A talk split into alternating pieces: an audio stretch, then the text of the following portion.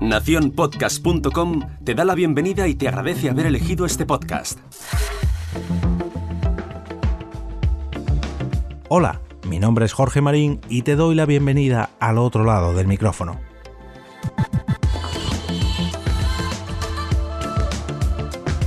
En este martes os traigo un post recopilatorio que he encontrado en la web AD México sobre podcast de diseño y arquitectura.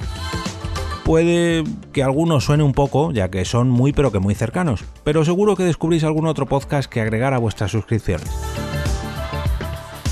Me vais a permitir que lea textualmente la descripción que ha hecho Laura Ángeles para cada uno de estos ocho programas.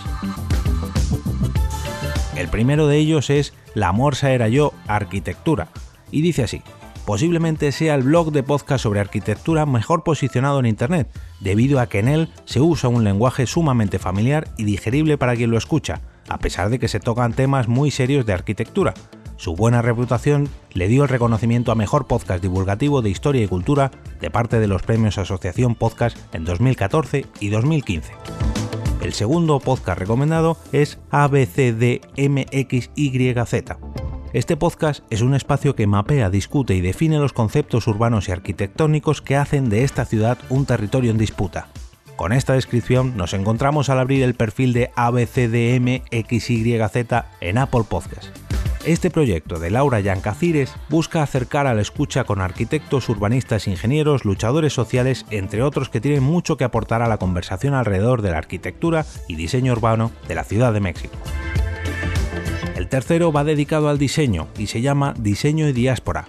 Mariana Salgado conduce este podcast sobre diseño social. La diseñadora, ubicada en Helsinki, conversa con amigos y profesionales del diseño sobre diversos temas como el diseño de productos sostenibles, diseño feminista, derechos digitales, entre otros muchos temas. Con más de 90 episodios, este podcast es ideal para matar el tiempo en el tráfico de forma provechosa.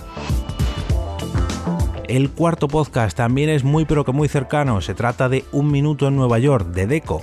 ¿Te has preguntado cómo se ven las ciudades a través de los ojos de un arquitecto? Pues de eso trata este extraordinario podcast. Aquí se relata de cómo un arquitecto español que vive en Nueva York percibe esta famosa ciudad.